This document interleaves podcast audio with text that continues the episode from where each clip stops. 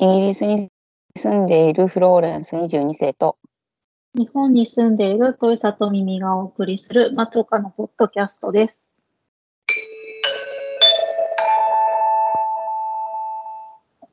前髪斜めに切ってみました。このコーナーはまとかの2人が長すぎる前髪のように気になって仕方ないことを15分くらいで斜め目線で切ってみるコーナーです。今回のお題は私フローレンスが考えました。昨日ドラッグクイーンショーに行ったんです。からのうん。LGBTQ+ について考えるです。はい。あのですね、昨日うちのね近所のパブでうん。毎月やってる大人気のドドラッグクイーンショーがあるんですよ。それに初めて行ったんです。うん。毎月最後の木曜日にやってるイベントで、パブだから、あのうん。別にテーブル予約しなくてもフラッと行けるんだけど、えー。うん。そう。で、しかも無料なのね、どうやって無料でやっていけるのかっていうのも昨日興味があるところだったんだけど、うん。でも結構3時間ぐらいやるから、うん。ちゃんと席予約していきたいなと思ってたわけね。で、毎回予約を試みたんだけど、いつもいっぱいで取れなくって、うん。何時間もやるのにずっと立ち飲みしてるのもなぁと思って、まあ今回取れたから、うん。近所の友達、まあ、全ゲイなんだけどさ、3人誘って5人、私と夫と5人でうん。行ったわけ。すっごくいいパブなのね、そこ。うん。あの何がいいパブかっていうと、えっ、と、なんかコミュニティに守られてるって感じのパブなわけ。あの最近のパブにしては珍しくて、チェーン下に入ってないんですよ。うん。完全に独立した単体のパブってもうね、パブって維持するのがとても大変だから、みんな大手の配下に入っちゃうんですよ。うんフ。ランチャイズとしてね。うん。それぞれのパブのチェーンに入ったとしても、持ち味はもちろんあるんだけど、でもまあ、あの、配下に入れば、その配下に入ったところのビールを優先的に出すっていう、ある程度ルールがあるんだけど、うん。そういうのじゃなくて、本当に単立のパブなわけ。それ自体が結構珍しいのね、今、今日日。うん。で、まあ、行くと、あ雰囲気もいいし、あとなんかスタッフが、なんかやたらとフレンドリー？あと、なんか丁寧？うん。なんか随分教育すごい行き届いてるイパブだな、みたいな感じにいつも結構好感を持ってたわけ。近いし。でなんかドラッグクイーンショーのポスターが毎月貼ってあるから、まあ、で、SNS とか見ると、もうみんなキャッキャキャッキャして、こう、楽しそうにしている動画とか上がってるから一回行ってみたいね、つって今回行ってみたわけ。うん。で、まあ、そんなぐらいの適当な感じでたお楽しみとして行っただけだったんだよね、もともとは。うん。でももうすごい深く考える一日となってしまったんですよ、行ったら。ほね、メインでは2人のドラッグクイーンの人がリードしてやってるのね。う。うん。えっ、と、多分イギリス人と思われる、あの、シェパーズ・ブッシュっていう、まあ土地の名前なんだけど、シェパーズ・ブッシュさんっていうドラッグクイーンの人と、もう一人、こっちでアジア系っていうのは南アジア系とか、なんかインドとかパキスタンとか、そのその地域のうん。ことを南アジアって言うんだけど、うん。彼女はイギリスの最初のモスリムのドラッグクイーンっていうステータスで自分を語ってるのよ。ムスリムうん。なのね。そのアシアシファラ・ホーレさんっていうんだけど、まあ、その2人がメインであと昨日はゲストが何人か来たりとかしてたけどうん。やってて多分アシュファさんの方はプロなの。で、と、ものすごい巨体が特徴的なあのシェパーズ・ブッシュさんは多分ね、このショーだけ、月に1回やる、うちの近所のパブでやるショーだけが、で出てる人なみたい。普通の仕事どうもしてるみたいなんでね、普段は。うん。の、まあ、2人がやってるショー、ショーなわけ。うん。でね、あの、パブだからさ、普通に飲みに来てる人もいるわけ、立ち飲みしてる人とかも。うん。でも、わ私ちょっと行くのが遅くなっちゃったんで、そこの現場は見てないんだけど、まあ、夫は先に行ってたわけ。で、うんみんなでご飯とか先に食べてたんだけど、とまず始まる前に、まあ、全部の席を、このシェパーズ・ブッシュさんは回って、こんにちはとかって言って、ちょちょっと喋るわけ。全部のテーブルね。つってもたくさんないんだけど、に25個ぐらいしかテーブルないんだけど、だから100人も入ればいっぱいぐらいのパブなのよ。うん。うん。で、まあ、そのなんていうのこうローカルに結構溶け込もうとする感じも、まあ、夫はと好感を持ったと言っていたわけ。うん。うん 始まってからね、この3時間は、その、ど、どんなジェンダーの人でも自由に振る舞える時間ですって始まったんだよね。で、なんか語りも面白いしさ、歌とか、なんかまあ、真似っこ、もものまねとかさ、あまあ、あの、3回も着替えてさ、あの、キラキラ面白いんだけど、でも途う中ん途中にね、その、なんていうのかな、LGBTQ+, プラスを、なんか、まあ、理解してほしいとか、サポートしてほしいとか、のメッセージを、まあ、嫌な感じじゃなく、チラッチラッとずっと入れ続けるわけ。うん。それで、今、だからその、トランスジェンダーの人が結構たくさん来てたんだけど、うん。でもまあ、わ私とかヘトロセクシャルなわけじゃん。わけなんですよ。それで、なんかなん、なんとかの人はーいみたいに、こうゲイの人はーい、レズビアンの人はーい、クイアの人はーいとかって、まあ、いっぱい今いる、なんとかジェンダーいっぱいあるから、すごいカテゴリーが難しいんだけど、うん。に書いてあげる人もいたりとかして。で、ヘトロセクシャルの人ははーいって言ったから、まあ一応手挙げたんだけど、うん。たらまあ、こういう LGBTQ+ プラスのイベントだけど、ヘトロセクシャルの人は、俺に来ることを選んでくれてありがとうみたいな言い方するんだよね。うん。でその言い方とかもすごく、なんていうのかな、あの、うん、結構気持ちがこもってて、うん。私初めて行ったからちょっとまあ、そういう言い方をするんだと思ってびっくりしちゃったんだよね。うん。で、その、このまだまだその LGBTQ の人たちが安全に暮らせる社会じゃないからみたいな言い方じゃないの。そうじゃないの。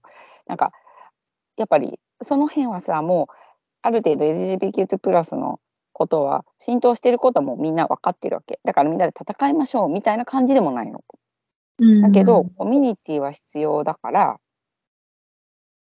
楽しく安全にみんなで過ごせる場所が欲しいよね。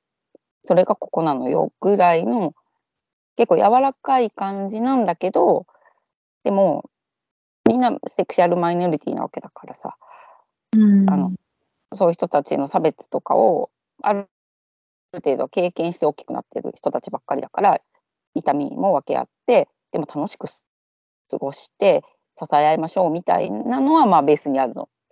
だからみんな、うなんていうある程度活動家なんだけどもうちょっと穏か穏穏やかに楽しくやってるわけ。うん、いい会だなと思ってたんだけどって、まあ、こっからが本題なんですごい長かったんだけど。うん、でさ私ゲイ3人と一緒に行ったわけ。うん、20代30代50代なの3人は。うん、さあ3人の反応が違うんですよ。うん、30代はこういうの生き慣れてると見えて、まあ、楽しかったけど、まあ、こういうのってこんな感じなんだよねとかっつって、あんまり別にその普通だわけ。楽しそうにしてたけど。うん、で50代の人はあのなんか、うんいや、楽しそうに彼もしてたけど、ななんていうか、もうちょっとこの、やっぱ自分がゲイだって思った時のショックとかをもうちょっといろいろ痛みを感じて、これ弾けてゲイライフを送ってた時代と今、まあ、50代って言ってももうすぐ60になる50なんだよね。59とかそのぐらいなの。もうちょっと穏やかな、静かな、これからを送なんか送っていくのにどうしたらいいかなっていうのを考えてる世代だから、こういうところでキャッキャしたいっていう感じでもまあないから、まあ楽しそうにはしてたけど、まあ静かに見てた。うん。だけど20代はね、心地悪そうだった。だから誘ったのをちょっと後で後悔した。うんね、やっぱり生まれた時代が違うから、うん、彼はもう LGBTQ+ とかあの多様性とかセクシャルマイノリティとかそういう考え方とかがさもうある程度その浸透した時代に生まれて育ってるわけよ。うん。そうするとやっぱり自分が、まあ、ある程度セクシャルマイノリティとしての自覚はもちろんあるんだけどまだ、うん、LGBTQ+ とか言うとこういうふうにドラッグイーンとか出てきちゃってうん。なんかこういうそういう仕事とかをね彼らは全部本業にしてるかどうかも分かんないんだけどさ。うん。そんなあのそういうことを武器に戦っていかなきゃいけないのかとか。あのあとやっぱ日本でもさゲイの人とかがさあのゲイっていうかトランスジェンダーだよね。あのが女装家の人とかがさ。うん。あの他に仕事がなくって、えっと水商売をやりたくてやってる方は全然良いんだ良いのだけれど、うん。そうじゃなくって他にあの普通の会社員みたいのしたかったけどできないから水商売にあのでお仕事してたっていう人とかもきっといると思うんだよね。性転換とかしたり性転換しなくてもその男で生まれたけど女として生きたいとかうん。人たちが職業選択の自由があんまりなかった時代があったよね。うん。だからそういう時代に生まれてないからであとさ、ゲイっていうのは性的マイノリティの中ではマジョリティなわけですよ。あだからこう LGBTQ+ プラスを一緒されちゃうことへの違和感みたいなこともちょっと彼の態度からすごい感じた？ポツポツって話すこととか。だから複雑なんだよね世代によって。うん。あすごいそのショーをやっていた2人とかあとゲストで来てた人も綺麗だしさ喋りもすっごい面白いし、あのうん。楽しいけどでもある程うん度その、う冗談とかさちょっとアクションとかもあの醜いところも見せて笑わいを取ったりとかもするわけよ。うん。でそういうのとかが彼はちょっと引っかかっちゃうんだよね。うん。だからなんかその多様性も結構これから違う分岐点に行くんだなーって思ってたけど昨日はっきり見た感じがした。うん。ドラッグクイーン賞自体はすごい素晴らしくてであと一生懸命彼らなりの方法で啓蒙しようとしててでで私たちみたいなさヘトロセクシャルにとってはすごい胸を打つわけ彼らの言葉とか態度とかもっとコミュニティでって言ってることとかすごく理解できるんだけどさうん。でもさなんか LGBTQ+ プラスを一緒くたにしてることにはずっと私も疑問があったわけ。うん。だ性自認と性思考うん。をい一緒にしてるわけじゃん。うん。だゲイは別に性転換をしたい人たちではないじゃん。性思考だよね。だけどトランスジェンダーとかはえっ、と、性自認が自分の生まれ持った性ではなかったっていうことじゃん。うん。一緒くたで語るのってどうなのよっていうのが、がうん、ずっと思ってたけど、それぞれがマイノリティだったから今までは一緒に戦ってきた歴史があったわけだが、うん。まあ、そこら辺がこれから変わってくのかなって、イギリスはそのぐらいの立ち位置に来てんだなと思った。うん。うん、だからその、30代と50代は、まあ、毎月じゃなくてもいいけどまた何ヶ月に一遍か来て楽しむのはいいねとかって言ってたけど20代の子も絶対来ないと思う。嫌だそうだったもん。かわいそうだもん。あちょっとごめんねと思っちゃった。私たちが誘ったから。うん。っていう感感想を思ったっうん。ていうことを話したかったのでした。うん。もうね、来日本ももうすぐプライドパレードでしょ。ああ、違う？そう。あれ？そうだっけ ?6 月？だから来月はそのプライドプレパーティーだから絶対来てねみたいに言ってたからさ。ああ、そうなんだ。わかんないな。ちょっと待って、今調べてますけど、ちょっとわかんない。だから、まあ、それ、うちの町でもなんかプライドパレードあるみたいで、行こうかなと思って。うーん。なんか、ん？東京とかもやったような気がする。あ、やったよね。そうだそうだそうだ。ややりました。うん4月だ。ごめんごめん。やったやった。この間ってなんか知ってる会社が協賛したとかなんか言ってたから、失礼しました。そう。こっちは、あの、違うの。7月1日なんだって。うん。だから6月末にその前にやるから来てね、みたいな、なんか、そういうの、うん。なんか行こうかなと思ってんだけど、うん。うん。うん、でもまあ、それだけじゃないんだなって。で、昨日ね、トランスジェンダーの人が本当に多くて、うん。あの、なんか、あの、何人か、素人の人も、もう、ちゃんとブッキングしてあってね、なんか素人の人も何人か1曲ぐらいずつ披露したのがあったんだけどさ、ちゃんと一緒うん。とかも来てきて、うん。後でアップしときますが、ミミさんにもお送りした、なんちゃってフレディ・マーキュリーが、I Will Rock You を歌うっていううん。シーンがあったのですが、うん。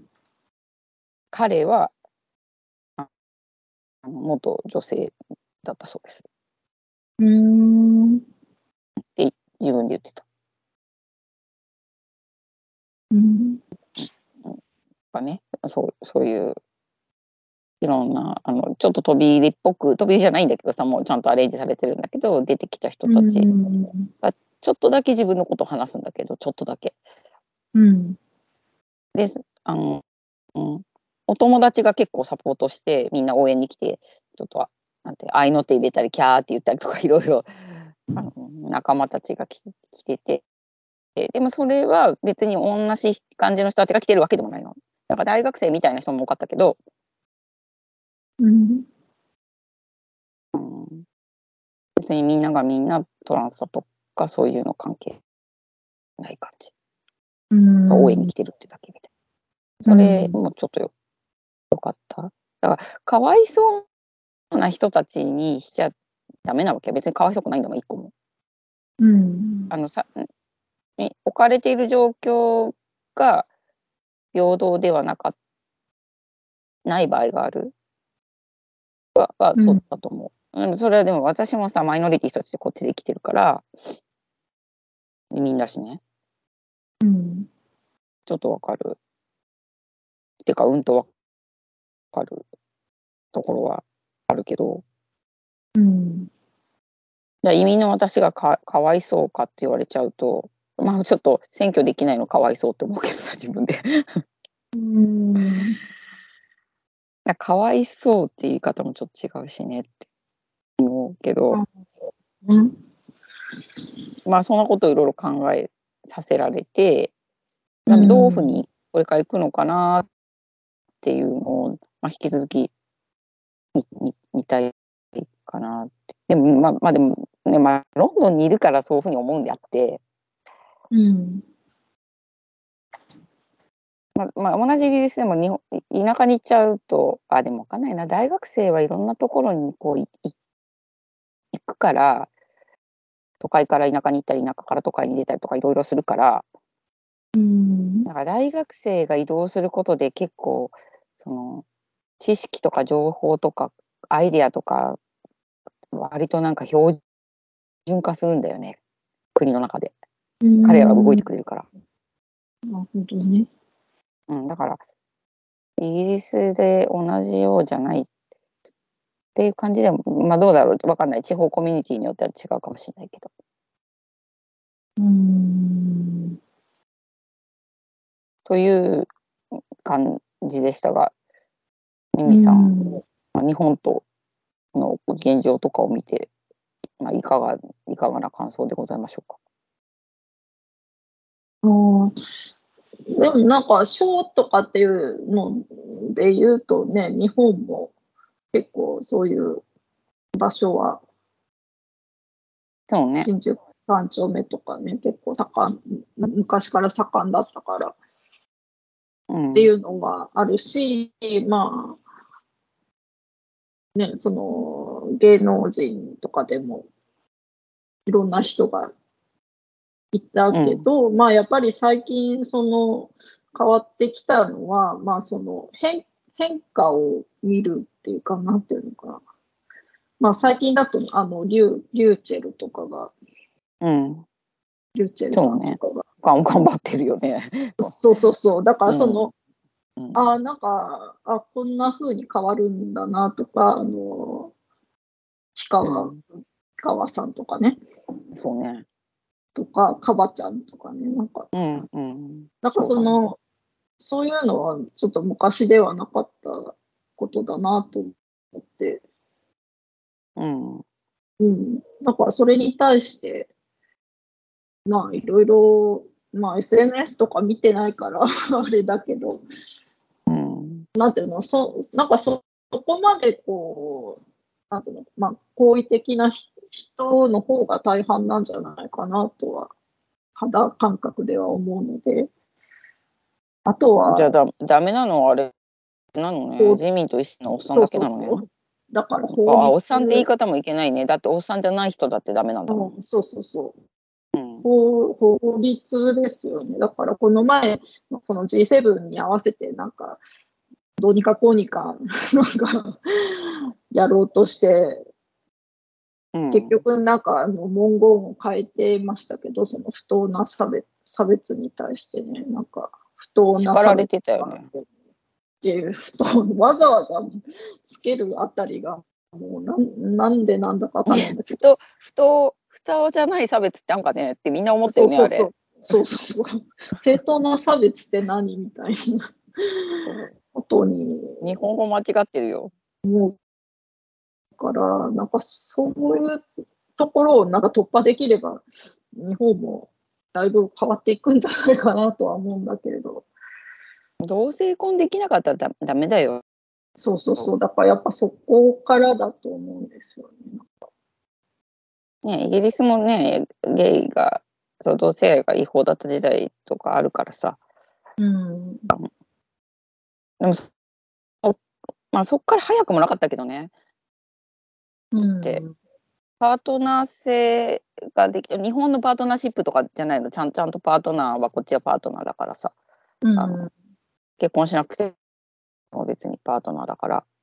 うん。一緒なんだけど、だから一緒だから結婚しなくてもいいかなっていう考え方もあるんだけどさ。うん。えっと、うん、まあ、結婚できるようになったのはこの20年ぐらいの話だしさ。うんでもしたい人はできて、したい人はしなくていい人はしなくていいっていう選択肢がないわけじゃん。うん。できないっていうだけだし。そう。だから、そこが変わんないとっていうのもあるし、ね。まあ逆にそこが変われば、こう、ね、なんか、そうだねもすごい遅れを取ってた日本も 進んでいけるのか。もうでもあと選択的夫婦別姓ですよ。ああ、それね。うん。うん。あまあそうね。うんだからうん一概に日本が遅れてるからさダメだからこっちのがって言いたかったわけじゃないんだよ。でもなんかもうちょっと次の段階に来てるのも見るから。でも題は別に全て変えて決意したわけじゃない浸透したから終わりじゃないっていうもっと細分化して多様化して複雑なんだけどでもそれが世の中の流れだったらいくら複雑になったってそれがいい方に変わる術をみんな探すんだよね。うん。でそれがちゃんと着地するとまた次の問題が見えてくるのかもしれないけど、うん。まあ、それはそれでそうやってまた次をさの解決策をきっと探す？うん、そうね。なって勉強になりました。うん。また行きます。あの楽しい写真と映像はあのサイトに貼っておきます。うん。はい。はい、そんなところでまた来週お耳にかかります。さようなら。さようなら。